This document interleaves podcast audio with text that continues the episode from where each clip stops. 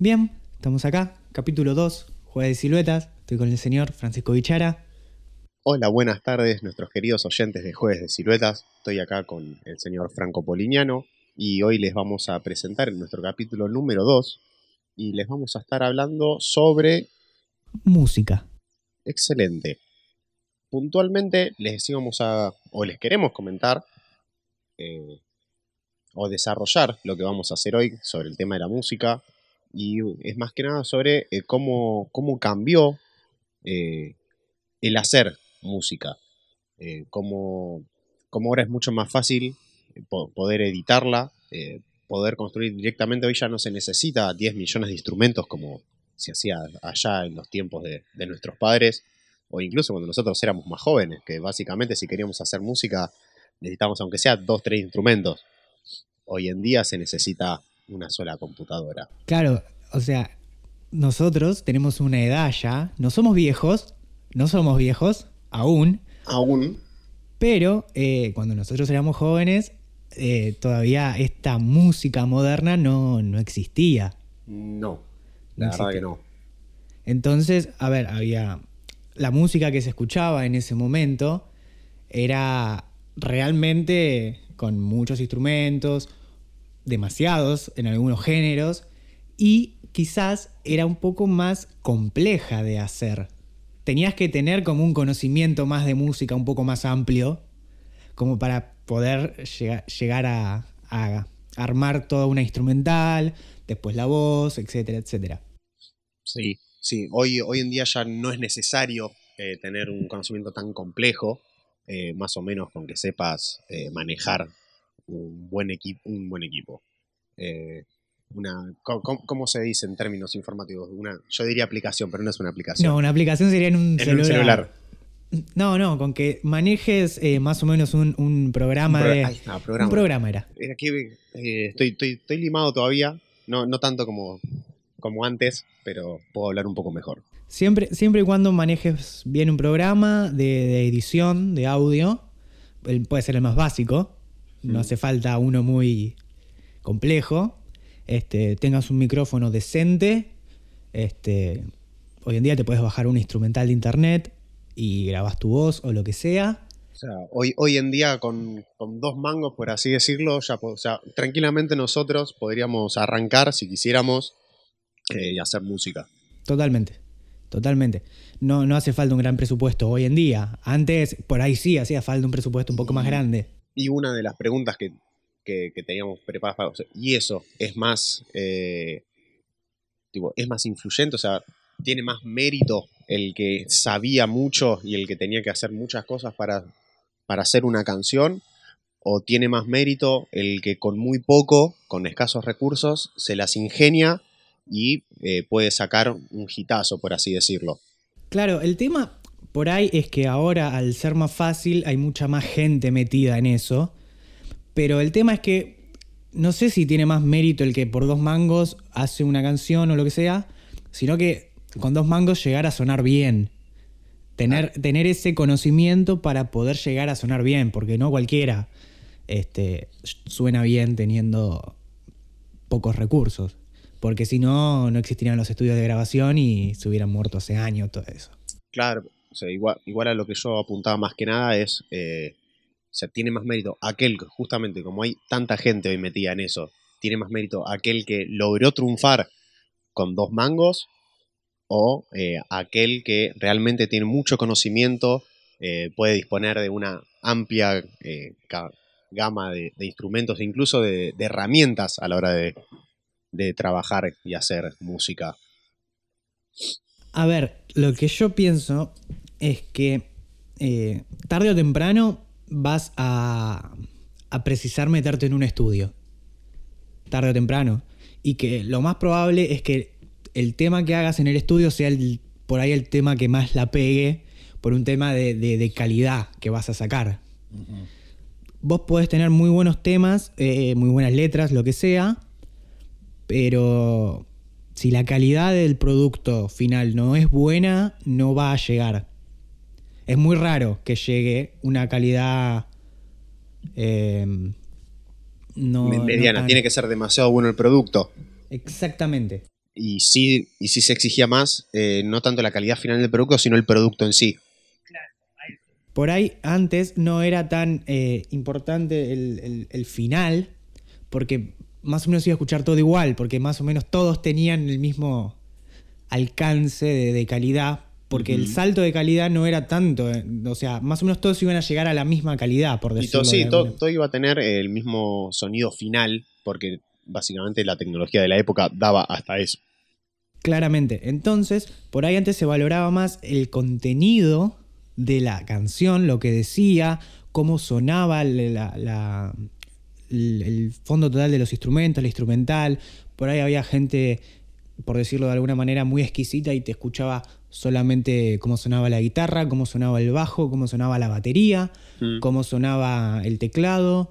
Entonces, por ahí ahora, eso se perdió un poco. Si bien hay gente que sigue escuchando género, el género- cada uno puede escuchar lo que quiera, ¿no? No, obviamente, eh, nadie, nadie va a va, sí, la gente critica, pero porque les encanta, porque es gratis, creo. Claramente. Pero sí, o sea, obviamente yo, es más, algo que siempre recuerdo de mi infancia y creo que hasta el día de hoy, siempre la, famosa rivalidad entre dos géneros, eh, el rock versus el reggaetón, que fue en su momento cuando nosotros éramos jóvenes, que fue, nosotros éramos jóvenes, boludo, me dolió decir eso, Sí, te sí, juro que si me fue- dolió. como si fuésemos tan grandes. Por claro, favor, claro, no, res- respetémonos. por favor. eh, que en ese momento, o sea, fue eh, el género que surgió, o sea, que creció y básicamente que es el que domina al día de hoy eh, la empresa, la empresa, la industria eh, de la música. Sí, Lo que siempre se criticaba era eh, la letra, ¿no? O sea, que- del que- reggaetón, sí. Claro, el, el rock siempre decía que tenían, que no tenían sonido, va, eh, que, que no tenían instrumentos, que era todo, todo computadora y editaban las voces, y en algunos casos es verdad, no es asunto mío. Y, y que criticaban básicamente eso. O sea, y, y hoy en día nadie puede negar que el reggaetón es música. Y en su momento, cuando ni bien salió, todo, todo ese el otro género los criticaba, porque decían que no tocaban música, porque no habían instrumentos. Claro, ahí entra el punto de, de qué denominamos música. ¿Qué, qué es para nosotros, para todos, para la sociedad, como un, como un denominador música?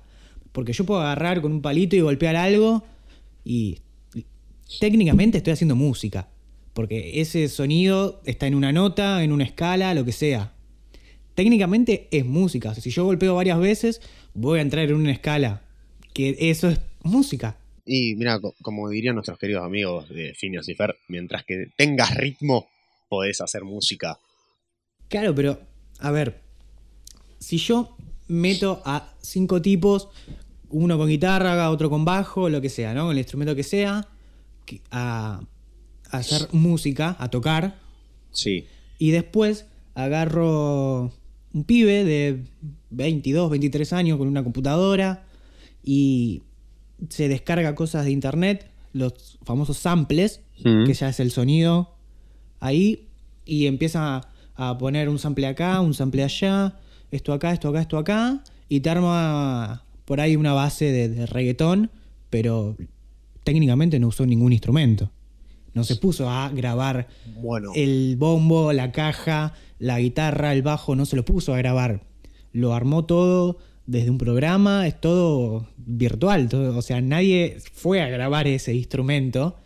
claro. Entonces, ¿es música también? ¿No lo es? ¿A qué denominamos? Ese es.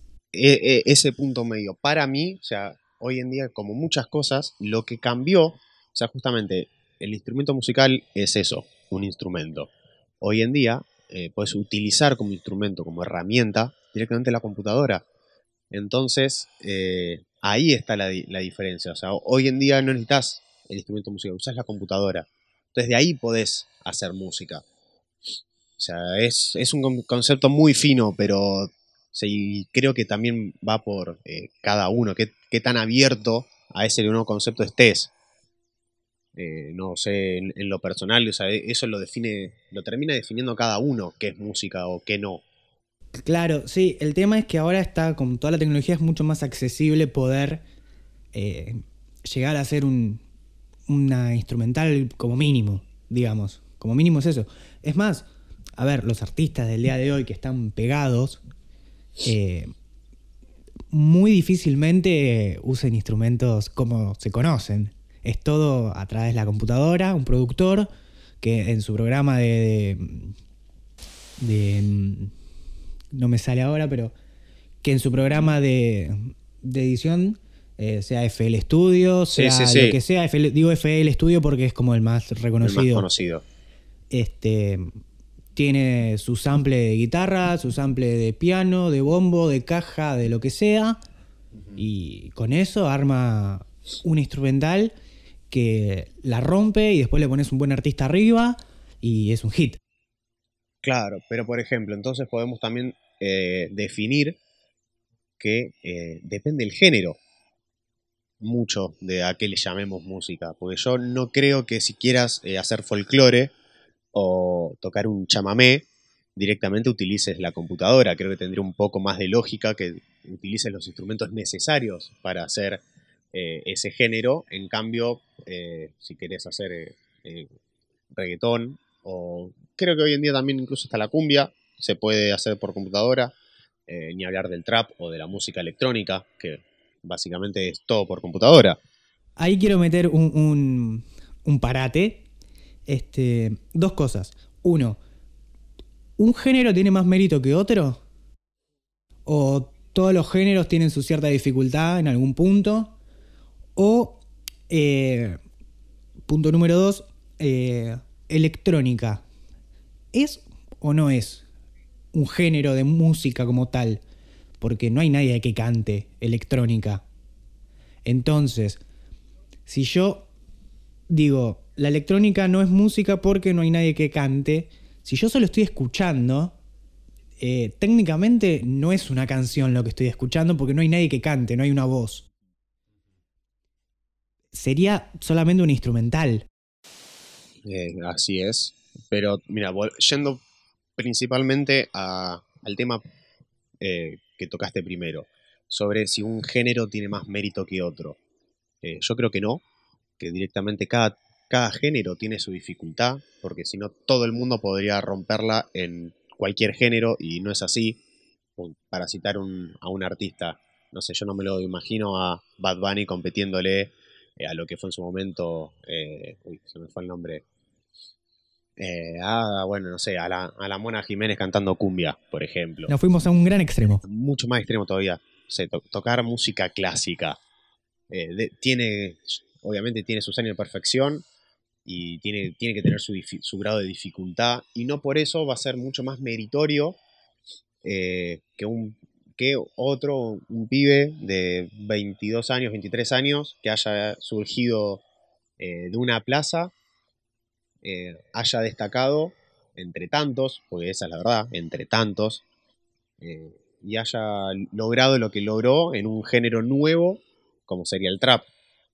Claro, ese es, ese es un tema bastante interesante, porque el trap en Argentina está como, no tanto ya, pero está muy verde ya la gente empieza a entender un poco más, pero e, es muy loco que un pibe que no lo conocía nadie, de hacer batallas de freestyle eh, en una plaza todos los domingos, haya llegado a eh, llenar un Luna Park, eh, un Luna Park, un Grand Rex creo que fue, no me acuerdo bien ahora, se me mezclan, pero se vaya de tour por España. es, estamos hablando de Duki, ¿no? Por si alguno no entendió todavía. Este, me parece que es muy meritorio por parte de él, si bien no está eh, con los instrumentos y todo ahí metido, pero como, como logro personal, como mérito personal es gigantesco. Y más allá, o sea, hablamos de la dificultad. O sea, si, uno dice que es tan fácil, ¿por qué literalmente no lo haces vos? ¿Por qué no tenés, eh, insisto, como todo el mundo puede criticar y a todos nos gusta criticar porque es gratis. Eh, o sea, si realmente fuera sencillo, eh, o sea, ¿por qué no estás vos en ese, en ese lugar haciendo lo mismo? Si total era fácil. O sea, como, había dicho antes, como todo tiene su dificultad, eh, todo, o sea, todo, todo género tiene, sus, tiene sus, dificultades. O sea, yo no, no, creo que cualquiera tenga la capacidad que, que tiene él por ejemplo, eh, para poder escribir esas letras, para... O sea, en términos, digo, para tener ese flow. Claro, eh, vamos, vamos a hacer un, un parate, ¿no? Es una salvedad personal. Las letras de Duki no son grandes letras. Le duela a quien le duela, yo lo banco fuerte, eh, ojo. obvio, no, ni se le discute eso. Yo lo banco fuerte. Pero las letras de Duki, alguna que otra sí son. Si te las pones a analizar, quizás el género no explota la letra. Quizás el género de, de Duki hace que las letras queden un poco en segundo plano. Pero hay letras que, que son buenas, que tiene buenas, que no se llegan a apreciar por el género que hace. Así es, incluso más allá de eso, o sea, porque también, o sea, ahora eh, el muchacho este la está rompiendo un poquito nada más, ¿no? Eh, con el trap, pero a ver, él nació del rap, o sea, entonces él conoce eh, lo, que, lo que es rimar, lo, lo que es la capacidad de las palabras. Entonces, eh, no cualquiera tiene, creo que, esa capacidad. No, no, claramente no. Yo estoy seguro que esa gente que critica de, de- de lo que hacen estos muchachos, no solo Duki, ¿no? Todos los Mm. muchachos que, que están en la escena de- del rap, del freestyle, eh, la gente que no entiende lo que están haciendo y los critica no saben la dificultad que es hacer lo que hacen. Porque yo agarro cualquiera y le digo, rimame 20 segundos y no va a pegar una. Sí, o sea, yo que capaz que estoy hablando y no, no coordino a veces eh, lo que pienso con lo que digo, imagínate intentar haciéndolo eh, sobre una pista musical o directamente eh, que, que rime y que tenga sentido lo que estoy diciendo.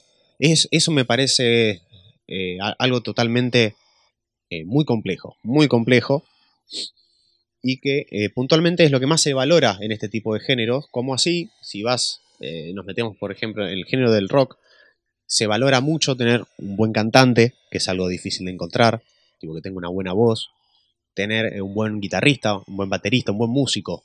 Yo creo que en el rock es. No sé hasta qué. O sea, como todos los géneros tenés que tener una buena voz, ¿no? Porque si cantas mal. Bien hay artistas que cantan muy mal y la gente los escucha igual. Pero bueno, Sí, convengamos, vamos a lo ideal, ¿no? sí, Lo ideal, una buena voz.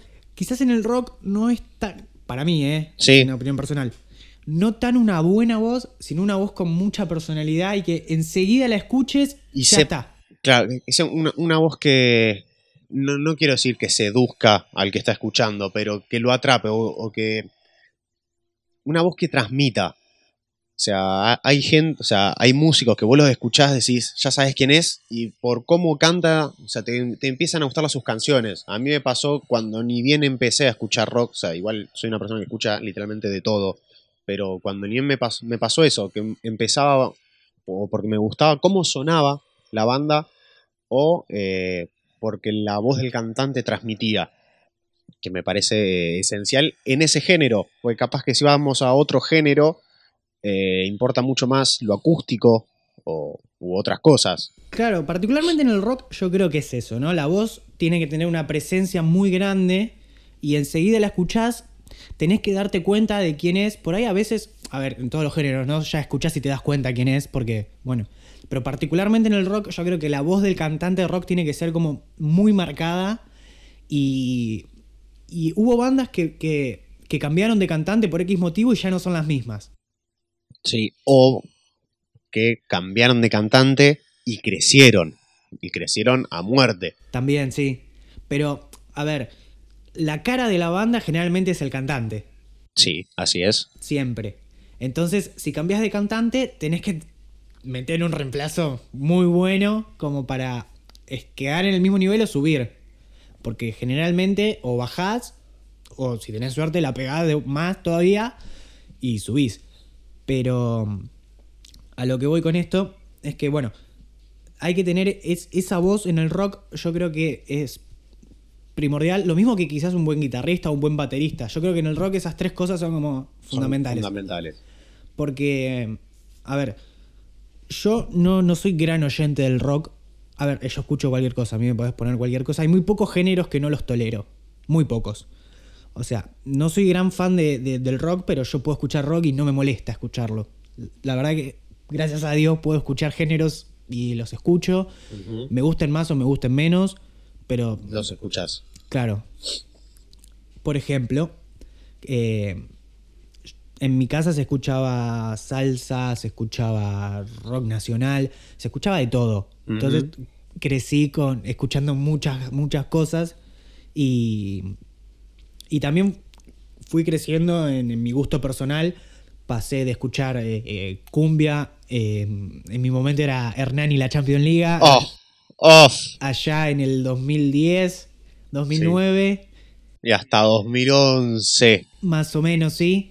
Este, después, como casi todo el mundo, pasé al reggaetón porque se pegó y se pegó y había temas que a mí me gustaban, pero no ese reggaetón de, de tipo Daddy Yankee y todo eso, ese reggaetón particularmente no. Un regga- Eh, eso es- creo que es un ratón mucho más comercial, por así decirlo. Claro, era, era como que un reggaetón más tranquilo, más, más Mm. de- desde otra mirada del reggaetón. Sí, tiene un subgénero. eh, no, no soy un experto en reggaetón, pero sé que hay, un- hay distintos géneros dentro del reggaetón. Sí, lo mismo que de cualquier género, hay otros subgéneros, dentro del trap lo está, dentro de la cumbia, está la cumbia villera, la cumbia romántica, está todo, ¿no? Pero fui, fui creciendo y buscando después, pasé a escuchar eh, cuarteto, tuve una época que escuchaba a Rodrigo a full, esta- eh, lo acabas de mencionar y, y entró una- un aroma a Fernet. Un- hay, hay aroma a viernes, pero es jueves, por suerte. es jueves, es verdad, ya casi, ya casi. Casi, casi. Casi. Bueno, después, bueno, después de- de- del cuarteto pasé. En un momento escuché los Guns N' Roses, mucho tiempo. Mirá, mirá, ahora te quiero decir que te conozco hace años y es la primera vez que creo que literalmente ese, eso no lo sabía. Sí, sí, no, no, yo, yo fui, tuve muchas etapas. Ya se nota, se nota, se nota. O sea, no, no es que eh, tenía, tuve, no sé, una etapa que escuchaba Sí. solo cumbia, después otra etapa que escuchaba solo reggaetón, después otra etapa que escuchaba solo cuarteto, y después, y por ahí había momentos que volvía a, ot- a A otros, otros. pero no me quedaba tanto como, como antes. Claro. No, no volvía a la etapa, era como un, como un recuerdito. claro. ¿Viste? eh, momentos, escuchar. Claro, y en, y en mi casa, eh, o en la de mis familiares, se escuchaba rock nacional, se escuchaba Abel Pintos, se escuchaba to- to- todo ese género que escuchan nuestros padres, ¿no? Mm. Sí, básicamente sí. No, entonces es el día de hoy que yo tengo en mi cabeza un montón de canciones de un montón de géneros distintos y me dicen, ¿cómo carajo te conoces esto? Bueno, te entiendo. Imagínate eh, a eso sumándole que a mi hijo le gustaba escuchar cualquier cosa. Cualquier cosa es, te digo que he hecho viajes a la costa con, eh, con folclore, literalmente folclore de fondo. O sea, no, no es muy lindo, pero con esas cosas, o sea, después te acostumbras. O sea, y, y te abro a veces un poco la cabeza. O sea, insisto, como todos tuvimos nuestras etapas, yo también. Es más, yo creo que todavía soy un poco más, eh, más loco porque me pasa que de a semanas o cada 15 días me gusta escuchar eh, géneros distintos. O sea, hay gente que escucha géneros más que nada por su estado de ánimo. Sí. Yo, por semanas, salvo que eh, esté muy marcado, o sea, una semana con mi ánimo, que eso no suele pasar, pero a, veces ocurre. Pero no sé, a veces me, pasa, estoy una semana o 15 días escuchando eh, rock. Después se me pasa y eh, empiezo a escuchar cumbia, porque sí. Después me pasa y empiezo con electrónica, porque pintó.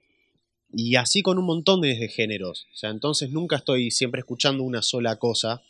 eh, me parece bastante loco. O sea, vale, vale aclararlo. Sí, sí, sí, es... es a ver, no es, no es tan loco, pero llama un poco la atención, sí. Pero a mí ya hace un tiempo eh, que me pasa, repito, puedo escuchar cualquier tema, ¿no? De cualquier género, pero estoy muy metido en el tema rap, hip hop, trap, porque, o sea, nunca me dejó de gustar, Eh, siempre lo tuve ahí como en el fondo, ¿no?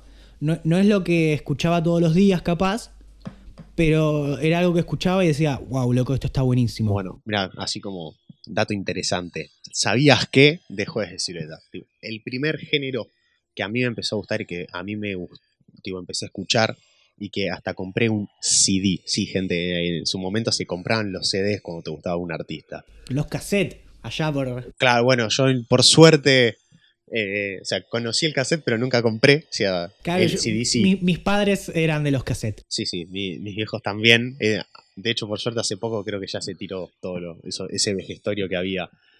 Fue, bueno, este primer género fue el rap. O sea, que fue más que nada en, en el auge de Porta y Santa Flow y, y estos raperos españoles más que nada. O sea, que también fue el auge de Calle 13. Fue más Sí, o menos por el mismo año. Calle 3 un poquito An- no sé, es un poquito antes. Calle 3 un poquito después. Ah, no sé, es un poquito antes. No sé, pasa que pasa el- que bueno, sí. al estar Porta y todo eso en, más en, el, en, el- en En Europa, el- en sí. España y todo eso, están como llegan antes, digamos. Sí, puede ser, puede ser. Pero bueno, fue en esa época. Entonces mi, mi primer CD, o sea, la primera vez que, que compré, o sea, que aporté, eh, que mi plata fue al bolsillo de algún artista o de alguna, de alguna empresa de discográfica, fue un CD de Porta. O sea, que creo que en algún lugar debería seguir estando, porque no tengo recuerdos de haberlo tirado. No, yo de comprar CD no tengo recuerdos. Porque Si- Siempre, siempre se le compró al negro que vendía ahí en el subte. Esos compilados de, de 200 géneros con lo mejor de cada cosa. Lo mejor del 2018-2019. no, no, no, no, no era de esos. No, pero no, no, no tengo recuerdos, quizás lo he hecho, pero no, no me acuerdo, de comprar CD porque yo ya escuchaba el celular.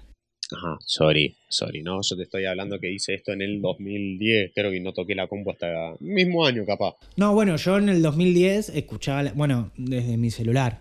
Eh, yo escuchaba desde mi celular, tenía un celular de la época, 2010, eh, y escuchaba de ahí. Tampoco es que vivía con el celular escuchando música. No voy a decir lo que todos pensábamos, ¿no? Porque en el 2010 tener un celular que reproduzca música era, era algo top. Yo todavía, yo todavía tenía ese querido Nokia 1100. Eh, yo me la pasaba jugando a los jueguitos de la Viborita mientras tenía compañeros que jugaban al Sims desde el celular. O sea, a ese punto. No, no, no, yo no, yo no, yo no tenía el Sims.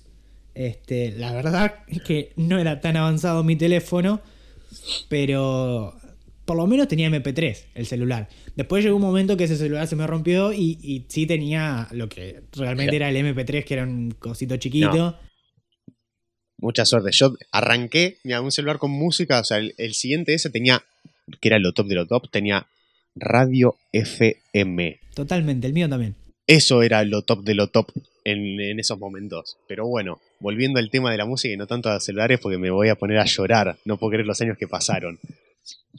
Eh, no creo que uno de los temas que uno de los temas que nos habíamos quedado después de que abrimos lo abrimos mucho eh, habías mencionado sobre eh, la, la música electrónica si para vos eh, literalmente se lo podía considerar como música porque no tenía un cantante y ahí es donde yo te voy a marcar gracias a mis momentos depresivos donde escucho electrónica o esos momentos donde no estoy depresivo pero me gusta escucharla eh, hay subgéneros de la electrónica donde no es que tiene un cantante fijo, pero sino que tiene una voz. O Un, sea, un sample vocal. ah, exacto. Como hay muchos tipos de electrónica, o sea, uno, uno a veces cuando dice, no, me gusta la electrónica, lo único que se me imagina es que te gusta el punchi, punchi, punchi. No, o sea, eh, eso es más electro. La O sea, es- licuadora de Skrillex. Claro, bueno, eh, ese es otro género que si no me equivoco es, es dubstep o tiene o hay otro que está muy muy parecido eh, y no me sale ahora el nombre. Daft Punk.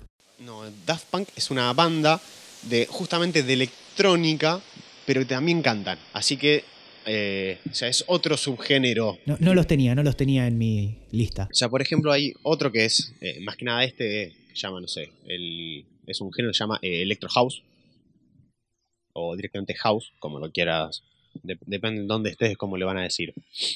Eh, que es música normal, o sea, es música pop que se eh, le pone una base electrónica.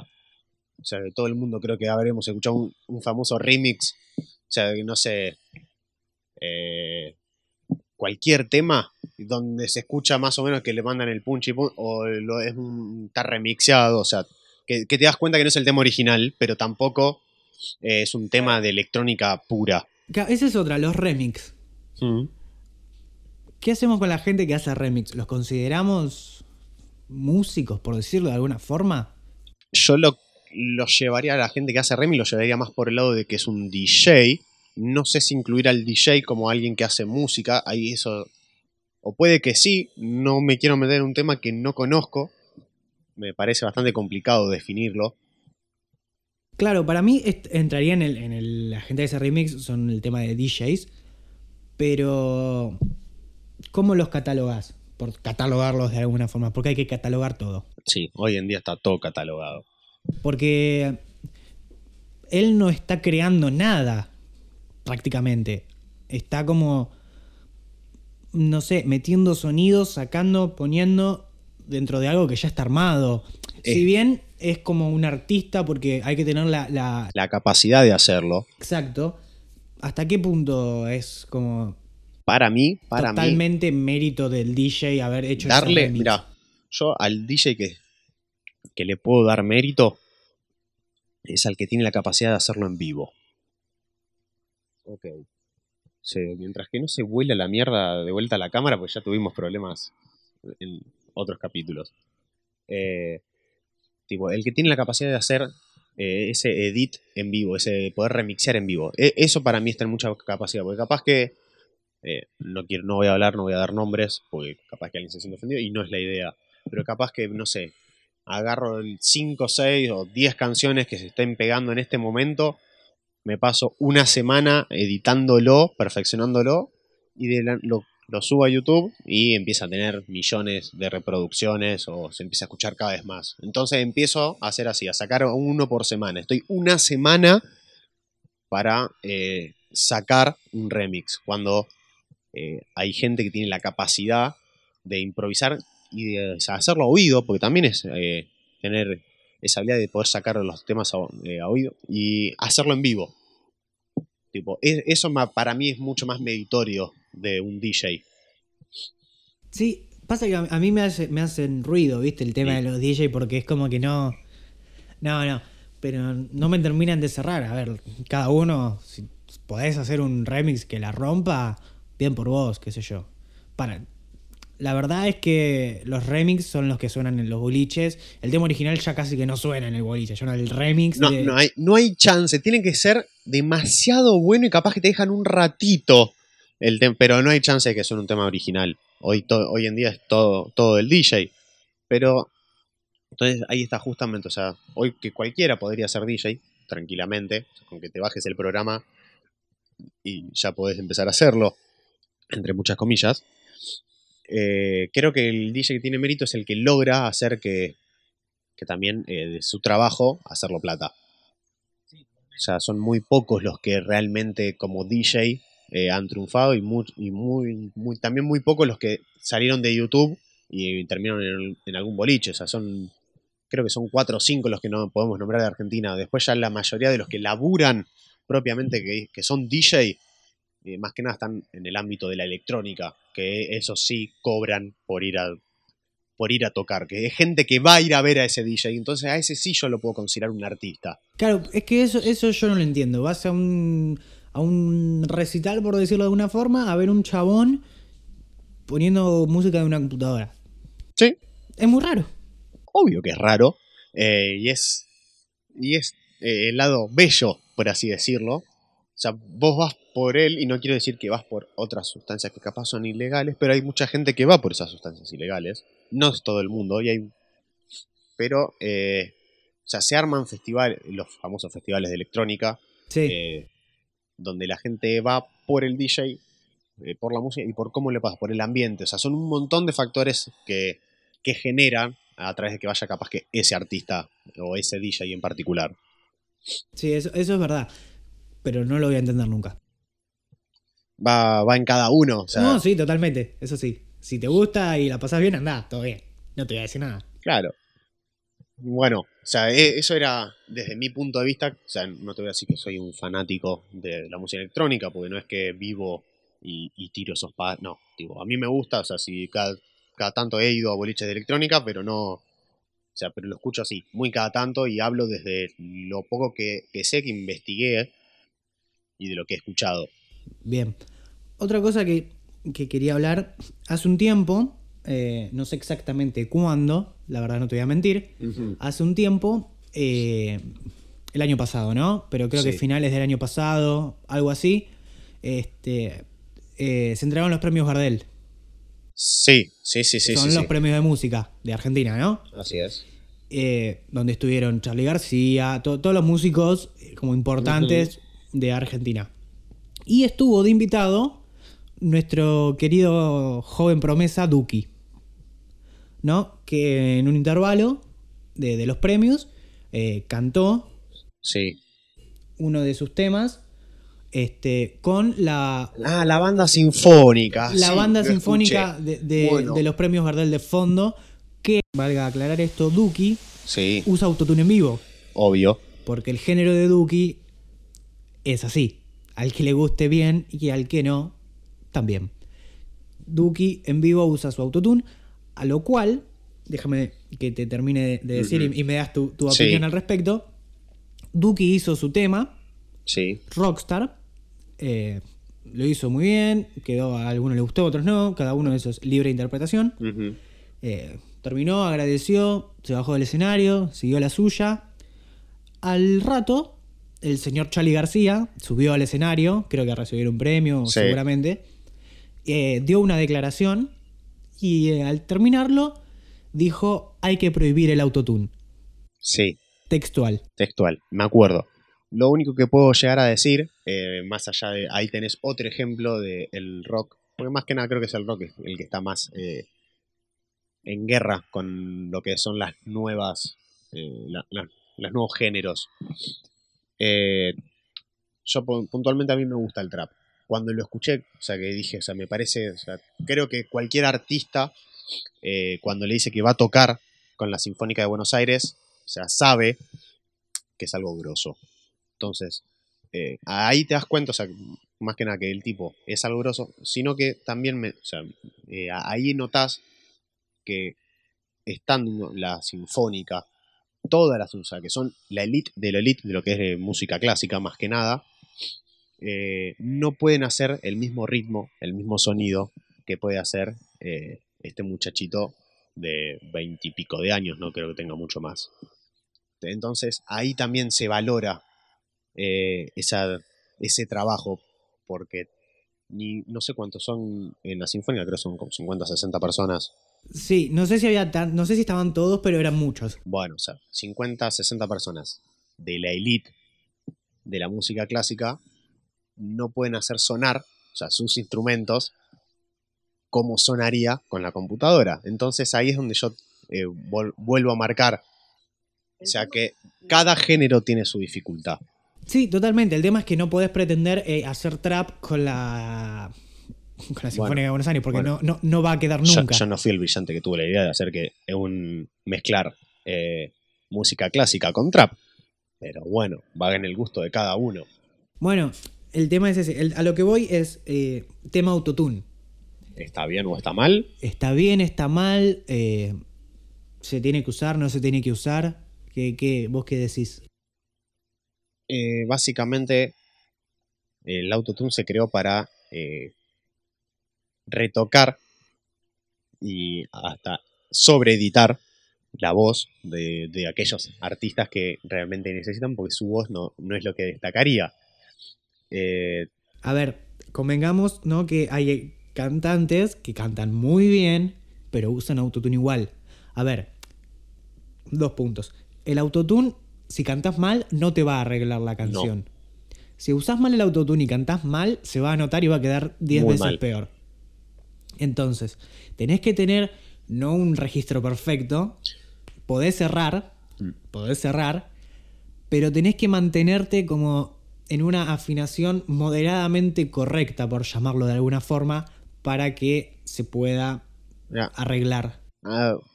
Yendo así y siendo bastante bruto, a ver, el autotune es una herramienta. Como toda herramienta, el, o sea, se- lo, ¿qué es lo que se va a medir? El trabajo final. O sea, y lo que importa es cómo utilizaste esa herramienta. Si vos agarras un martillo, o sea, lo agarras del mango y martillás como corresponde, el trabajo te va a quedar bien. Si vos agarras el martillo y en vez de agarrarlo del mango lo agarras del otro lado, te va a salir todo como el culo. Bueno, el autotune creo que es exactamente lo mismo. O sea, está bien si eh, lo usas como corresponde. Eh, si lo usas mal, obviamente que va a quedar mal. O sea, e incluso va en cada uno. O sea, hay artistas que prefieren utilizarlo, hay otros que no. Eh, no sabría puntualmente decir si está bien o mal, porque la música se hace. Eh, y aunque le duela a quien le duela, eh, la gente que a veces utiliza autotune y a veces no, gana muchísima plata. Entonces, si está bien o no, no importa. La música es así, es parte del género y eh, tarde o temprano se va a terminar de aceptar porque hoy en día creo que hay cada vez más artistas que lo utilizan y también, insisto, depende del género, porque creo que hay géneros que no les hacen falta o no importa si se usa el autotune y hay otros que eh, son muy pocos los que tienen la voz dentro de ese género para no necesitarlo. Vale hacer una salvedad, ¿no? Este. Hay gente que lo usa porque realmente lo precisa y otras que, como bien decís, no le hace falta, pero hay que ser consciente de que toda la música que está pegada, por decirlo de alguna manera, hoy en día, usan autotune. Sí. A ver, vamos a hacer algo un poco más conocido, ¿no? Para todo. Maluma, por decirlo de alguna Sí. Un artista que sea más conocido que. Sí, sí, sí, que, que capaz que Duki. Claro. Eh, yo lo he escuchado sin autotune. No es que brilla el muchacho, pero canta bien. Sí, también creo que uno que, que escuché eh, sin autotune es Osuna. Y, en- y entre todo también, no se nota tanto. En algunas canciones sí, pero no se nota tanto. Claro, esta gente por ahí no tiene un- una voz que digas, wow, qué, qué- qué bien que canta este tipo, pero afina. Entonces, pero si vos montás esa voz, ¿no? Eh, eh, procesada, comprimida, masterizada, todo, sin autotune, la, la, la mon- la presentás encima de la pista, no va a sonar igual cuando le pongas el autotune, por más que quizás no lo precise Claro, obvio. no, no va a, a sonar igual porque la pista ya tiene un sonido que va a quedar 10 veces mejor con el autotune puesto.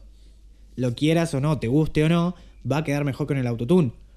Después están los otros géneros, que me voy a ir a otro extremo, ¿no? Eh, por ejemplo, Abel Pintos, que a mí me parece un cantante extraordinario.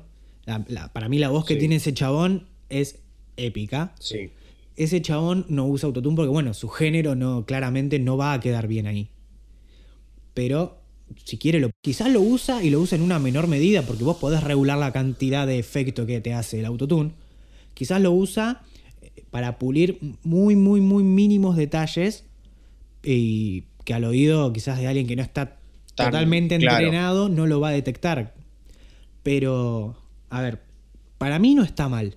Está mal visto que se use porque es como decís, eh, ah, no sabes cantar, usas autotune. Y no es tan así. Hay que por ahí investigar un poco más y saber cómo. Puede ser, o sea, yo creo que la mayoría de la gente que, que dice eso es más que nada, eh, o generalmente se encuentra en, otro género de música donde eh, no, no, quiero decir que capaz que es motivo de, la envidia, sino, sino, a ver, o sea, yo por ejemplo, ¿no? me voy a poner en lugar, o sea, de, no sé, más que nada del rock, porque siempre, siempre es el rock el que le gusta bu- buscar bardo. Eh, me pongo así, ¿no? Yo tengo una banda de rock, tipo, sonamos muy bien, nos va bien, no nos quejamos, pero eh, no usamos autotune. Y capaz que eh, otro, eh, que no es una banda, sino que es una... O sí, hay pocas todavía, creo que bandas así como de reggaetón. Hay pocas, pero las hay. Eh, que usan mucho autotune o que usan autotune dentro de la industria musical llegaron a muchos más lugares en el mundo y facturan muchísimo más que nosotros que no, no lo utilizamos. Entonces, creo que va por ahí a la gente que no le, que no le gusta el autotune. Claro, pero eso. ¿Es culpa del autotune o es culpa del género, quizás?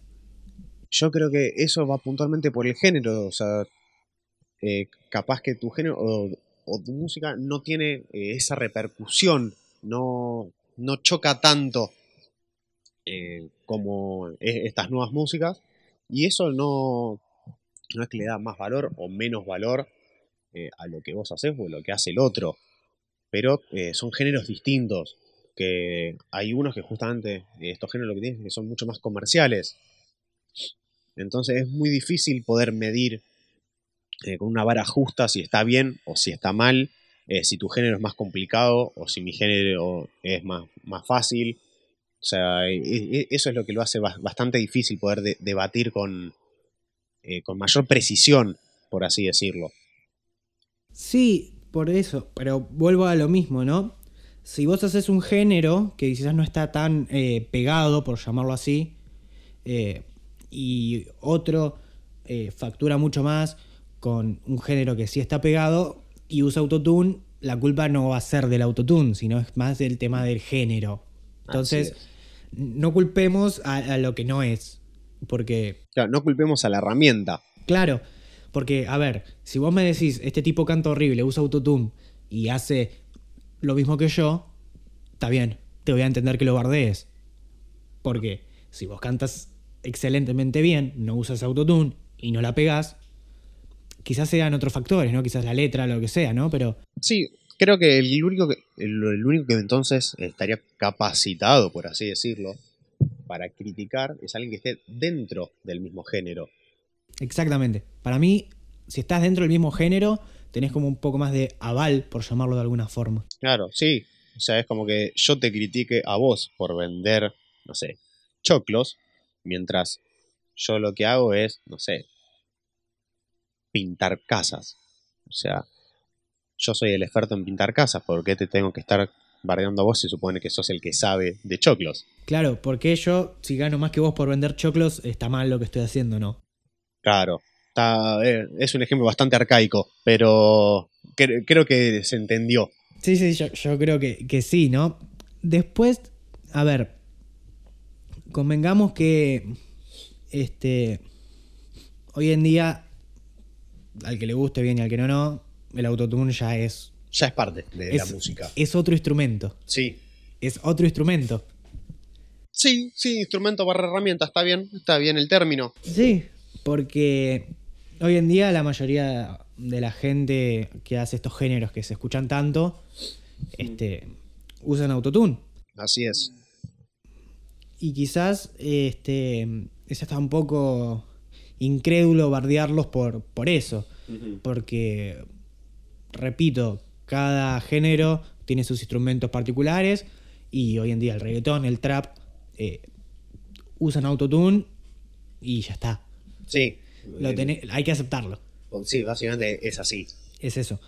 Porque, porque si no, te repito, si vos le sacás el autotune, no, no, no es lo mismo. No, no, claro, no suenan igual y, no sé si entraría casi en el mismo género, porque. O sea, si el trap no tuviera tanto autotune, básicamente sería rap. Depende. Creo. Depende, no, porque también el trap es tema de instrumentales, no es lo mismo que el rap. Obviamente, y el concepto no es lo mismo, pero se- creo que se entiende más o menos a, a lo que apunté, creo. Sí, sí, sí, se entiende, pero también tiene un, un par de factores distintos que el rap. Pero bueno, también hay otros subgéneros dentro del trap eh, que... A ver, el trap salió de, de, de, de Brooklyn, de la parte Mm, baja de Brooklyn, sí. del Bronx, que los negros, eh, los yankees, los negros, los pesados, Sí. Eh, Los del- no, los que no lo digo. los que salían y, y- y te tiraban, Sí, los que realmente vivían e- esa vida heavy. Los heavy, gangster. los gangsters. los gangsters, lo del GTA San Andreas, ¿viste? Claro. Esos. Este, y se hablaba de, de- de drogas, de prostitución, de, de falopa, de, guita. Y Que básicamente era la vida de eso, del gángster. ellos vivían así. Entonces, eh, está- estaba como mal visto. Porque, no, trap, delincuente. Y al día de hoy quizás ya no es tan así, gracias a Dios. Por suerte. gracias a Dios. Y eh, se han abierto unos subgéneros del trap que son mucho más comerciales, sí, Sí. pero que son como mucho más eh, amigables para, para todo Para- el mundo. Eh, un ejemplo sería Paulo Londra. Paulo Londra, Drefkila, hay como bastantes que, que, gracias a Dios, están como más family friendly, por decirlo. Claro, está bien, más políticamente correcto o, o más o mejor visto. Claro, family friendly le diría yo, ¿no? Porque se Sí. lo podés poner a un nene de 10 años le pones a Paulo Londra y. Y va, pasa. Sí, sí, porque el tipo no. O sea, sus letras no, no, no son tan agresivas o tan violentas, por así decirlo. Claro, tal cual. ¿Cómo vas a ser violento si cantas con el Sheeran? O sea, es un ser de luz. No, Claro. No, no, no, no puedes ser violento si cantás con ese colorado. No, bajo ningún punto de vista. Ese colorado le puedes hacer lo que sea que no se va a mover, no te va a hacer nada. No, qué lindo. Me, dio- me dio ternura mientras hablamos. No, sí, no, no, es una cosa de locos. Pero bueno, a ver. Teniendo, por ejemplo, a Polo Londra y Drefkila, que creo que son en el, en el trap lo que más family friendly es. Sí, Este, y, más, y más conocido, ¿no? sí, pues después de tener el contraste que sería tipo eh, anti-family, por así decirlo. Anti-family friendly, totalmente. Eh, Duki es Duki, CRO o Neopistea, Claro, por así decir, los por temas- tirar nombres. Claro, este, yo creo que Duki es lo más eh, anti-family friendly que puedes escuchar. A mí me encanta, ¿eh? ¿Mm? Yo lo banco duramente. Para mí es el uno. Sí, Pero quizás es verdad que, que su música está apuntada a un público un poco más grande que lo que sería Paulo Londra. Sí, o un público distinto, no sé si eh, más, más grande. No, no, no sé si distinto porque al fin y al cabo es el público adolescente, que Paulo Londra apunta a lo mismo. ¿No? Pero yo creo que eh, Paulo Londra lo pones, lo puedes poner como en una reunión familiar, por decirlo de alguna de forma. fondo que suene. Sí, puede pasar. A ver, de hecho, eh, por algo capaz que será que eh, yo que todavía a veces escucho radio. Sí, sí, sí, a veces escucho radio. Eh, se escucha mucho más, eh, capaz que los, los temas eh, de Paulo Londra en la radio que los de Duki. Son algunos, capaz que lo puedes escuchar, pero otros, los más turbios, por así decirlo, no suenan en la radio. No, vale aclarar que la música de Pablo Londra es muchísimo más comercial que la de Duki. Si bien Duki tiene un- una música que es muy comercial porque Básicamente, Duki vende. Duki ya es una marca, vende. él es comercial, Duki es comercial, la música de Paulo está apuntada a otro punto de vista que lo hace más comercial todavía. Sí. Porque se mezcló con gente que está metida mucho más en reggaetón quizás.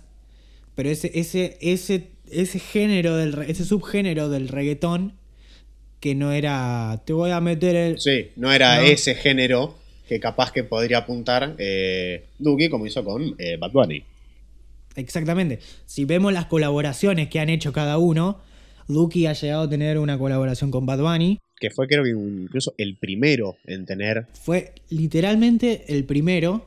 fue el primero en romper e- ese, o sea, en literalmente dejar alto eh, el- lo que fue el trap argentino. O sea, yo me acuerdo que, o vos lo tenías, no sé, o sea, de allá de, Gringolandia, n- no tanto como capaz que conocés vos, que conocés aún mucho más, tipo, vos ya conocés del Gringolandia más, eh, más oscuro. Yo, yo te hablo de así capaz que la música que venía de allá, que se escuchaba acá, que así en, en este género del trap, eh, los que la, la- la movían era eh, Anuel, eh, este Bad Bunny, y se me fue el nombre de hay uno más, que también siempre, siempre estaban en ese trap un poco más, eh, más fuerte. Y después recién nacía el nuestro. El trap llegó a lo que es Argentina con el tema, seguramente vas a acordar, de la ocasión. Sí. Quiero que se repita la... Bueno, Sí. con ese tema fue como el boom que hizo que empezó a repercutir para abajo. Para... Claro, yo- Porque eso es, es totalmente de Centroamérica. claro. El primer tema, o sea, un paréntesis, o sea, el primer tema así que, que fue de trap de ahí, pues básicamente sí, de Centroamérica, ¿no? Si son todo Puerto Rico, Panamá, eh, o sea, todo Centroamérica. Eh, fue, eh, ¿cómo se llama? Fronteamos porque podemos. Ese fue el primero que yo escuché y después sí salió ese que fue el que la se escuchó por todos lados. Es que creo que front, creo que creo, eh, no, Sí. no, no voy a hablar eh, boludeces, pero seguramente hable boludeces. Creo que fronteamos como podemos porque podemos Porque podemos. porque podemos. Creo que fue una, una respuesta a un tema de reggaetón que en su momento eh, habían hecho, eh, no sé si Don Omar, Daddy Yankee, Farruko, toda esta, esta onda. Había hecho un tema que ahora la verdad no me acuerdo. Y creo que en respuesta. Pero sería raro porque entonces en este caso Daddy Yankee habría participado en los dos. O sea, si es así. Porque este, Fronteamos porque podemos, es de Daddy Yankee Eh, y uno, son ver, los tres, son tres los que cantan. Los tres son recontra conocidos. Bueno, pero yo. Sí, yo entiendo lo que vas. Yo sé que hubo como una tiradera ahí Sí. de estos temas, pero no, no quiero hablar más porque no sé bien exacto lo, lo que fue. Claro, lo que yo me acuerdo es que ese fue el, el primer tema que yo escuché eh, con, con este nuevo ritmo, que, que sería el trap. Y después de ahí sí empezaron, tipo, pegó, o sea, a mí ese tema me encantó, o sea, cuando lo escuché la primera vez, porque no era ni reggaetón ni era rap. O sea, fue, me voló la cabeza, pero no, se escuchaba en todos lados. Después sí, o sea, creo que a los seis meses ya estos tipos de géneros eh, se empezó a escuchar por todos lados. A ver, sí, yo creo que si bien la, es, esta mezcla de, de- de estos como géner- de estos géneros formó. Que no es que lo formó, ya existía. Claro, claro. Pero, repito, la ocasión, este tema de la ocasión, creo que fue como el que dio el boom para, para el tema de Argentina Sí. y todo eso. Porque si, si nos ponemos a analizar, eh, Bad Bunny no lo conocía nadie antes de ese tema. Eh, eh, eso es verdad. No lo conocía nadie. Después de ese tema fue furor. Furor. Él y Anuel, los dos, y creo que hasta Osuna en algunos casos. Osuna ya venía, pero también fue como un puntapié bastante grande, sí. Ah, por lo menos lo que es eh, esta parte de Sudamérica, y creo que fue con ese tema, los tres arrancaron.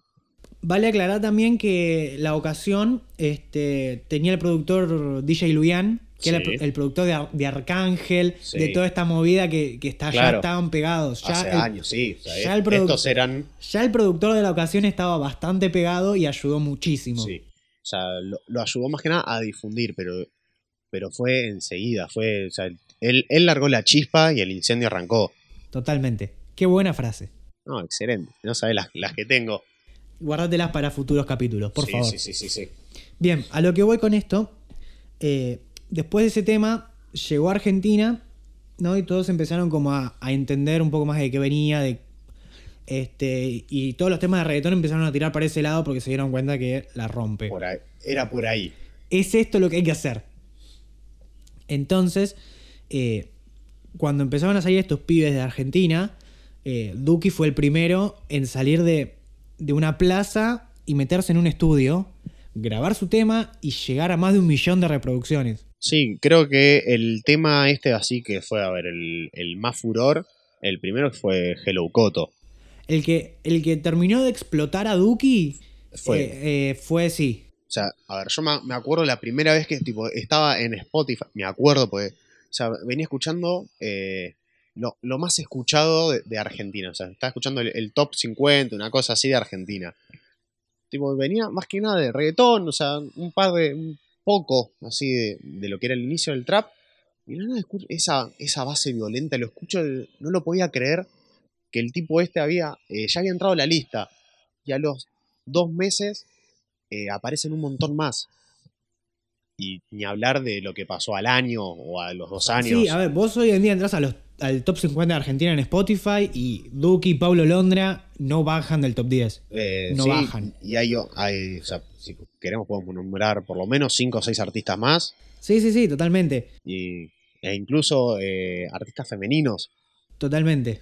So- es- eso, eso es muy valedero. o sea, eh, más que nada creo que el- la primera que se me viene a la cabeza es Casu, ¿no?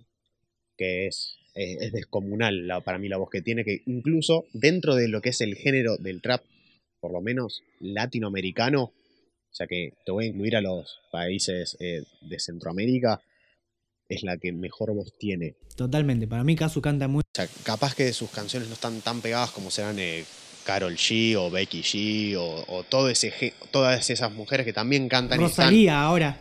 Rosalía, no sé. Yo a Rosalía había escuchado creo que un solo tema en mi vida de ella y ahora hace poco escuché el segundo. No, no, yo no. no. La Pero- tengo, la, la he, he escuchado porque se escucha, Sí. pero más que eso no. Pero por ejemplo, lo que es la voz, o sea, de Casu, me parece la mejor lejos de, de todo lo que es Latinoamérica. Pero por es lejos. verdad, tiene, tiene muy buena voz y sabe aprovecharla también para el tema del trap. Sí, sabe, sabe. Pero bueno, a lo que voy es que, eh, bueno, que Duki se metió, que llegó al millón, que lo que sea. Y fue como, como que fue un, un llamado de atención bastante grande para el resto de los pibes en decir, Sí. loco, se puede. nosotros también podemos. Loco, esto se puede hacer. A ver, si bien Duki tiene un talento gigante y es Es el uno. Eduki, eh, quizás otros no puedan hacer lo que hace este muchacho, pero pueden llegar a sustentar su vida con esto. Sí. Entonces, eh, hay- a ver, hay que decirlo, ¿no? Sí. Quizás a algunos no le guste, pero gracias a Duki hoy está el trap de Argentina en donde está. completamente. No hay, o sea, yo creo que, igual, otro pequeño paréntesis, lo, lo más loco, ¿no?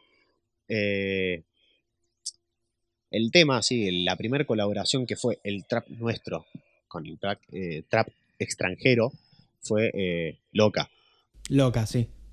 que todo el mundo lo conoce, tipo, conoció el tema por Duki y no es de Duki el tema. Eso, e- e- eso es algo que me volvió totalmente loco y ahí es donde me di cuenta que en realidad, o sea, es gracias a Duki que arranca eh, el auge del El trap. auge. El auge, el auge es un nombre, se me fue. Eh, Loca es lo que es porque estuvo Duki. Basi- exacto. A ver, no es por quitarle mérito a Kea, ni a Kazu, ni nada, ¿no? Pero Loca eh, fue el tema que fue gracias a Duki. Que, a ver, Que era el que más peso tenía de los tres. porque ya, ya estaba pegado. Claro, Duki. por eso mismo. Duki ya venía de hacer Hello Koto, venía de hacer She Don't Give a Fuck, venía de, de hacer eh, unos temas, Unos temas más, sí. pesados que habían llegado a una cantidad de reproducciones asquerosas. Para, Para lo que es... eh, lo que es Argentina, era una cantidad de reproducciones sí. asquerosas. Asquerosas en el sentido de. de- de- Sí, del número, ¿no? O sea, superar el millón enseguida, en, en una semana ya lo superaba. Menos, dos días. Dos días ya tenía 3 millones. Era, no, no. Tú, ese, ese momento fue asqueroso. Pero es verdad que el tema que, que lo, que lo explotó eh, fue Hello Koto en Sí, su momento. en su momento. Fue el primero, en realidad. El primer, primer tema que realmente estuvo por todos lados. ¿Sabes por qué? Pero fue el primer tema que hizo con, con, con la productora. Fue el, Ah, fue el primer eso no, no lo tenía. Fue. No, ahora no tengo bien las fechas, ¿no? Pero Sí. no sé si fue Hello Koto y She Don't Give a Fuck o al revés. No, fue, fue así. Pues el primer tema me acuerdo que fue Hello Koto. Y al mes, mm, sí, porque no fue más de un mes, salió eh, Y los dos estuvieron en el, eh, en el top 50. Hello Koto entró al top 10 y el otro estaba en el tema 25 o 20, ponele. Es que, a ver, hay que decir que Hello Koto fue un antes y un después totalmente. Porque eh, el estilo ese de trap no estaba en Argentina. No. Es un estilo muy pesado, muy heavy, que le queda perfecto. Es su estilo. Es Sí. su estilo. Que si bien ahora lo está cambiando, ahora Mm. es un estilo un poco no tan de gritar, no tan. Porque Hello Koto eh, gritó, Gritó. Se escucha claramente, ni el autotune incluso gritó. pero eh, fue algo que no se había visto antes. Y ahora, eh, gracias, a, gracias a ese tema, fue lo que derivó después, ¿no? En todos los demás. De, apare- de hacer. A ver, vos hacías un tema con Duki y ya eras conocido. Sí.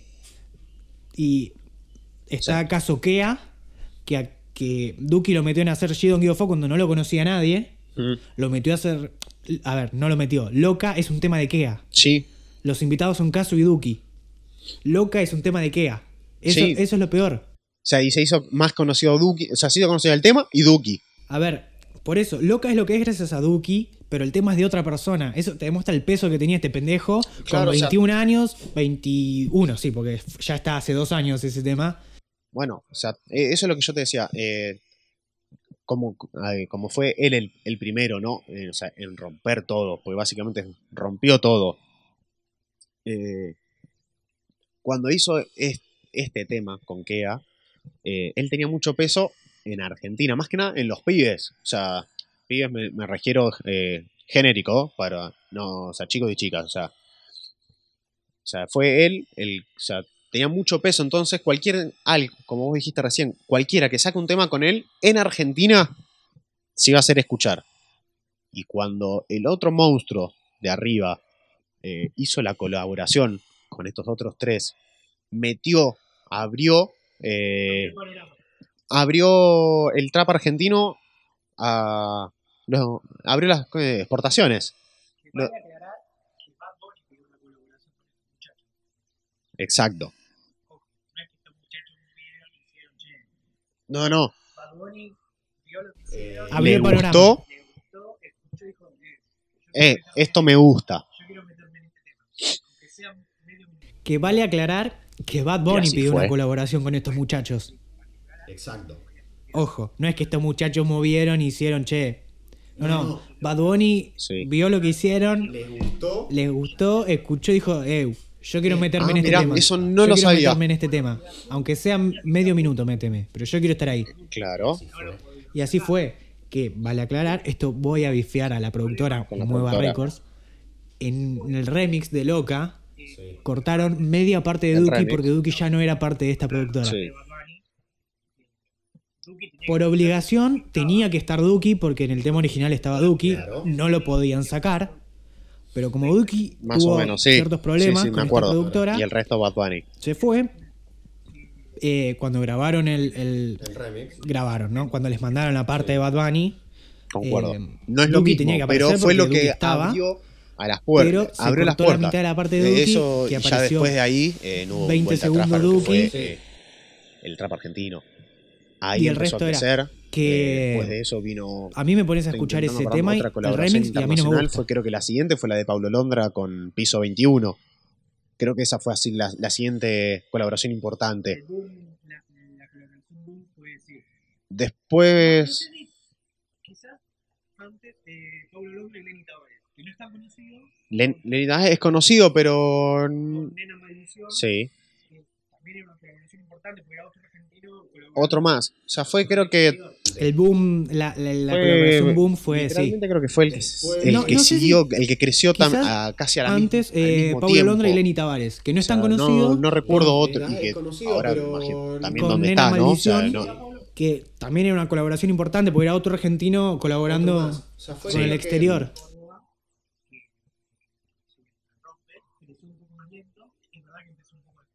que empezó un poco después, pero Cuando Pablo Londra sacó su tema, Duki ya había pegado el millón. Sí. Pablo yo creo que creció un poco más lento por el tema de ser del interior, ¿no? Él es un Sí. pibe de Córdoba que, Sí, si bien la rompe, creció un poco más lento. Es verdad que empezó un poco después. Empezó un poco después. Duki, Puede ser, cuando sí, Pablo sacó su tema, Duki bueno, ya por- había pegado el millón. Sí. pues llegó. Después el tema de Duki lo bajaron por copyright, etcétera, etcétera. Pero el tema de Paulo fue el primero en llegar a 10 millones Sí. de repro. Si bien el tema de Duki ya no estaba, que yo creo Sí. que el tema de Duki hubiese llegado antes, Me acuerdo, me acuerdo pero porque no fue que, una no- no hay que hermosa rima. mérito a Paulo. Pues ¿no? llegó. El tema de él llegó. Es más, me causa mucha gracia porque Y, hubo una man, batalla del quinto yendo, escalón. ¿no? Porque, que repitamos, cantó Paulo con y Duki, un colorado que creo que en alguien lo rima, conoce. Paulo le dice, tuviste un buen tema, Duki, eso lo juro. El mío está llegando, lento pero seguro. Y le dijo. Sí, Bien. Eh, y es verdad, lento pero seguro. El pibe llegó y Llegó a piso 21. sí. es... eh, ese hombre es... Sa- eh, sacó un tema más. No, sí, puro. ya era conocido, ya Pero, el, el argentino ver, ya había crecido bastante. Después está- de que sigue haya estando hecho su verde. colaboración con pero, eh, eh, cada etcétera, vez se etcétera, escuchaba, Paulo se escuchaba más. Vos sabías que cada un mes llegó eh, a piso estos 21. monstruos, estos tres monstruos estaban sacando y un tema Yo creo eh, que seguro. eh, eh, y había después un de piso montón 21 que ya también era- estaban saliendo Sí, de- ya del underground, del, del Sí, sí. freestyle, que también estaban sacando sus Sí. temas, donde, que también estaban empezando a crecer eh, de- dentro de este género. Y ahí, y al tiempo ahora sacó, o sea, al tiempo ya no hubo otro tema internacional, sino que empezaron a hacer m- más bien de ellos que se escuchaba afuera. Eso, eso fue eh, una locura. O sea, pues, Españoles escuchando a Duki. espa- eh, Yankees. yankees. escuchando a Duki. O sea, Hay video, hay video reacciones de Yankees escuchando a Duki o a- sí, y, y ya en- y, sacando, eso es verdad. ya, ya ni siquiera hablando del número uno nuestro. Españoles O sea, escuchando eh, a Duki. otros. O sea, Yankees escuchando a lo Duki. que serían nuestra Hay, video, hay producto video local reacciones de Yankees se empezó a consumir que, afuera. que- que se Y ya ponen no hubo, hubieron tantas con- colaboraciones con de artistas del exterior para que se escuchen, sino que el mercado de otros países lo aceptaron, se introdujo y crecieron. Y recién ahora empezaron a volver a sacar para que sea aún más grande el producto, obviamente. Sí, eso, es verdad. Pero bueno, a ver. Pablo. Muy bien, muy bien. Pablo, yo el recuerdo de, que haya sacado tres temas en tres días. Uno por día. Creo que sí. Sí, eso, eso es verdad. Pero bueno, Todos. a ver, Sí, los tres. hasta, a ver, Paulo supo explotar eso mucho, Muy bien, mucho. Muy bien. Este, Sí. Fue Paulo, excelente, un- fue un- excelente. recuerdo de, de que haya sacado tres temas en tres ¿Sí? días. Un- uno por día. Y, lo, y superar Dicho y hecho. del millón y lo que sea. gusta a quien le guste. Hasta, a ver, Paulo tuvo el, atre- el atrevimiento de Sí. hacer un tema que se llame Condenado para el millón. De hecho, que el de hecho, cuando eh, el pibe tenía día, seis meses de carrera. que para nosotros eh, Estoy condenado para el millón, dijo. Por lo que representa, por lo que Y- hizo, y el, el chabón artista es. que más escuchado Le de gusta que le Argentina. guste, el chabón es Paulo está Londra. arriba. Sí. Te O puede sea, gustar más o menos o sea, el género, en cuanto a eh, números, el ritmo, lo uno, que sea, pero el chabón está ahí eh, arriba. Es este pibe, o sea, este cordobés. Y lo más loco que, no solo en cuanto a números, sino que fue, eh, es el artista de- en este género, en prim- el primero en sacar un disco de Argentina, creo. No sé si no fue el primero en sacar un disco. O sea, el, el tipo ya tiene un disco. ¿Y qué tiene? Un, un año de car- O sea, e- es una locura. O sea, la verdad, para el chabón es para literalmente aplaudirlo, porque lo que está haciendo es, es descomunal. tuvo, tuvo la suerte por decirlo de alguna forma, de romperla, de lograrla rápido.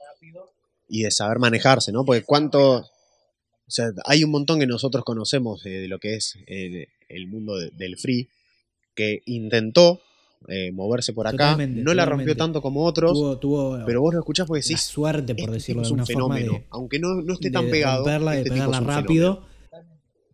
Y eso también, y eso es lo que se sabe. Sí, Es, es la realidad que a la mayoría de los pibes se lo pueden decir, se lo han preguntado en las entrevistas, lo que sea, que los pibes Totalmente, totalmente. Y eso también, y eso es gracias a, al Duki. Sí. Eh, eh, Oye, es la realidad sí, que o sea, la O sea, que mayoría la- de los ver, pibes aunque capaz eh, que el pibe te lo pueden decir, si se lo preguntás, se lo han mal, preguntado, he ¿cómo visto entrevistas mal lo que Duki, sea, ¿no? Entre comillas, que pero los pibes, loco, fue el que abrió el mercado. Duki, yo estoy o sea, eso no se lo va a poder negar a Duki a mí me nunca. escuchan, O sea, gracias a que Duki le se a quien le duela, o sea, todo. eso no se puede negar, es una, es una realidad. tener oyentes. Yo creo que es un tema interesante,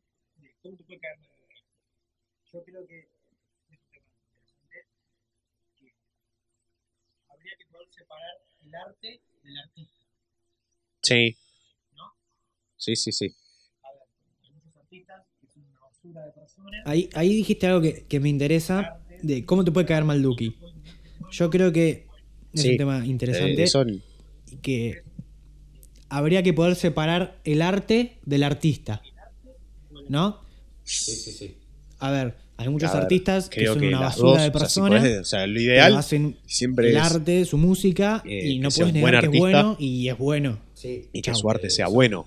O sea, Por eso, eso, sería lo ideal. Eh, ¿Qué es más importante? claro. eh, o sea, ¿El arte o el artista? A ver, creo que las dos, o sea, si podés, o sea, lo ideal siempre es eh, que sea un buen artista y que su arte sea bueno. O sea, eso sería lo ideal.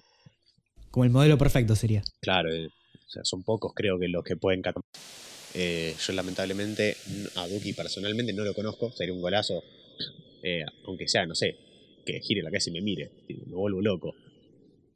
Eh, pero por lo, lo que uno escucha de él es que, tipo, o sea, nu- nunca escuché una, que, que alguien diga que es una mala persona. No, sea- no, yo tampoco lo he escuchado. Entonces, o sea, por, por eso digo cómo te puede caer mal. Capaz que en lo personal, capaz que alguien tiene, tuvo algún conflicto, pero eh, eso ya es otra cosa. No, no es que te cae mal, hubo un conflicto de por medio. Y en lo que vos decís eh, a tu pregunta, el arte o el artista, no la puedo responder. Porque hay, hay veces que eh, lo que hace, ojo, capaz que está mal, pero lo que hace supera eh, lo que es como calidad de persona. O sea, no estoy hablando, o sea, un caso genérico, no estoy poniendo puntualmente Bueno, a yo te, alguien. te puedo dar un ejemplo que se me viene ahora a la cabeza. El pelado Cordera. Por ejemplo, con las declaraciones Sí. que tuvo Jo. hace un tiempo. Uy, sí, es, es- bueno, es, no, no- es- no vamos a decir no, pero ya se sabe. Ya todo, se sabe, Todo lo que se dijo ya se sabe. ¿no? Pero si vos escuchás el tema de la Versuit, hay temas que decís, loco, wow. Sos un fan. Bien. Igual, cabe también aclarar, ya no está con la Versuit. No, no, no. Pero eso es otra cosa, que- sí. Que vos asociás al pelado con, Con la Versuit. con la Versuit. No, no hay chance de no asociarlo. Pero bueno, Pero bueno, a eso voy. Eh, el arte que hizo ese chabón eh, Con- sí, con esa banda, no, no va a, a ensuciar lo que después hizo como... como- sí, con, Con las con declaraciones. con lo que dijo. O sea, lamentablemente ahí es un caso donde eh, eh, el arte, por así decirlo, eh, está por arriba todavía del artista, aunque fue muy polémico y creo que, de hecho, súper... de- desde esas declaraciones bajó lo que, lo que él fue como artista, tipo, lo, baj- lo bajaron a ese, ese pede- pedestal que tenía. Sí, sí, sí. Creo que el, el único que se mantiene por ahora, tipo, que su arte está por arriba de, de lo que es él como artista y eso que es muy heavy, muy heavy como artista y creo que ya todos tenemos eh, una idea de a quién me estoy para hacer referencia, eh, sería el Diego. O sea, lo, lo que él fue como jugador para muchos, tipo, como lo que él fue, fue un dios, y todo el mundo te dice, eh, él como persona es un, es un desastre, di- dicen 10 millones de cosas, y, y los- y lo que dicen es, lo, lo salva lo que hizo su carrera. Claro, es que Creo que ese es el ejemplo máximo. totalmente hay gente que no entiende que hay mucha gente que no, no, no banca al Diego por, por la calidad de persona Sí, que es. Entonces, eh, te atacan diciendo, ah, pero vos lo querés porque jugó bien al fútbol nada más. Y sí, lo quiero porque jugó bien al fútbol, no por otra no cosa. por otra cosa. Entonces, no, no es que yo lo defiendo. A ver, yo no soy de la época de Maradona, claramente. No, pero... Si- no, no, si, la- si no, la verdad, Dios mío, cómo mierda te mantuviste, papá.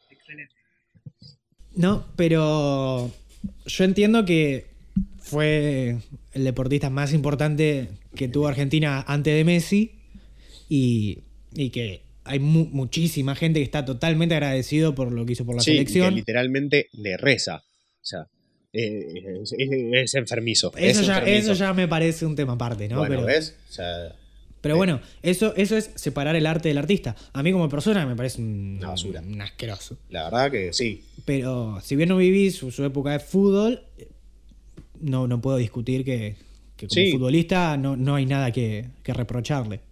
No, la verdad que no. Pero bueno, mirá, mirá cómo nos fuimos. No, sí. Pero está bien, aplica el ejemplo de el arte y el artista, que tiene más peso. Totalmente. Yo creo que hay que poder separar el arte del artista, que por ahí no te gusta como persona, pero si lo que hace es bueno, hay que saber reconocerlo. Sí, eso, eso creo que no, no, no debería estar ni en discusión. A ver, a ver, hay gente que no puede. Hay gente que dice, no, este tipo es un sorete y no me interesa lo que hace. Entonces no se pone ni siquiera a evaluarlo. Claro, bueno, sí, eso es verdad. Entonces, es como un poco difícil a veces. Pero bueno, para mí vale Va- separar. vale aclararlo. Eh, hay un tema que nos esté faltando en lo que sería este ámbito musical. No, yo creo que hemos dicho todo, hemos descargado nuestras opiniones. No, Sí, es- se, se ha hecho muy fluido para mí, creo que... Sí, no- se nos ha pasado bastante rápido, la verdad. A mí, por lo menos. Sí, a mí también. eh, esto fue, o sea, fue, fue mu- muy interesante. Eh, hablarles a ustedes es algo que, que, que se disfruta. Que y- nos llena de gratitud. Exacto. No, no nos llenan los bolsillos porque no, no vivimos de esto, por suerte. Lo hacemos, esto es de, de corazón. O sea, por, por pasión. Es una ONG. Sí, está bien, está bien. Si lo querés meter ahí, una organización no, una, no gubernamental. Estoy, no estoy tan limado, lo dije bien. Lo dijiste bien. Bien, bien, ¿eh? eso porque ya hace una semana que estoy de vacaciones. Vamos todavía. O sea, pro- prometo no trabarme tanto ni que se me dificulte tanto el habla para el siguiente capítulo. Por eso, bueno, creo que podemos ir dando por finalizado el capítulo de hoy. ¿La pasaste bien? La pasé muy bien. eh, fue, fue un lindo tema para hablar. eh, muy amplio, se puede hablar muchísimo más todavía. Pero bueno, eh, No queremos aburrirlos tampoco. Claro, la idea es que si realmente les gusta, que se queden con las ganas de más, como siempre, y que nos puedan escuchar la semana próxima en un nuevo capítulo de Jueves de Siluetas. Quiero despedirlos yo también, decirles que nos pueden seguir por Spotify, nos van a encontrar como Jueves de Silueta, la gente que nos esté escuchando por el stream, por lo que sea. A la gente de Spotify quiero decirles que nos pueden seguir por Twitch como Jueves de Siluetas, nos pueden buscar por Instagram, arroba jueves de silueta guion bajo, que todos los jueves vamos a estar eh, con un nuevo capítulo, cada, cada capítulo un tema distinto, nos pueden dar eh, Ideas. su opinión, sus ideas de, de qué quieren que hablemos. Y yo creo que también les podremos adelantar que al final sí, o sea, el capítulo pasado estuvimos dudando si canal de YouTube sí, canal de YouTube no, así que les vamos a dar la noticia de que al final nos hemos decidido y vamos a abrir un canal de YouTube que lo vamos a estar publicando por las redes en próximos días. En estos días lo vamos a, lo vamos a hacer saber. Eh, prácticamente vamos a, a subir el podcast, pero con video. Si no lo pudieron ver en vivo por Twitch y tienen ganas de vernos Claro. sentados hablando, nos pueden ver por YouTube. Y si no, nos van a escuchar por, Como- por Spotify. como siempre. Así que, bueno, ya lo dijo el señor Franco Polignano. eh, si tienen alguna idea, o sea, nuestro, nuestro DM, más que nada de Instagram, que es donde vamos a poder estar interactuando con ustedes, está abierto para cualquier, eh, cualquier idea, para cualquier tema. O sea, sin más preámbulo, eh, para darle un cierre a Jueves de Silueta, los estamos esperando la semana que viene, a las 18 horas como siempre. Acá se despide eh, Francisco Bichara. El señor Polignano les manda un saludo. No, no lo dijo, pero lo hace. Y los esperamos la semana próxima. Les mando un saludo y gracias por el espacio.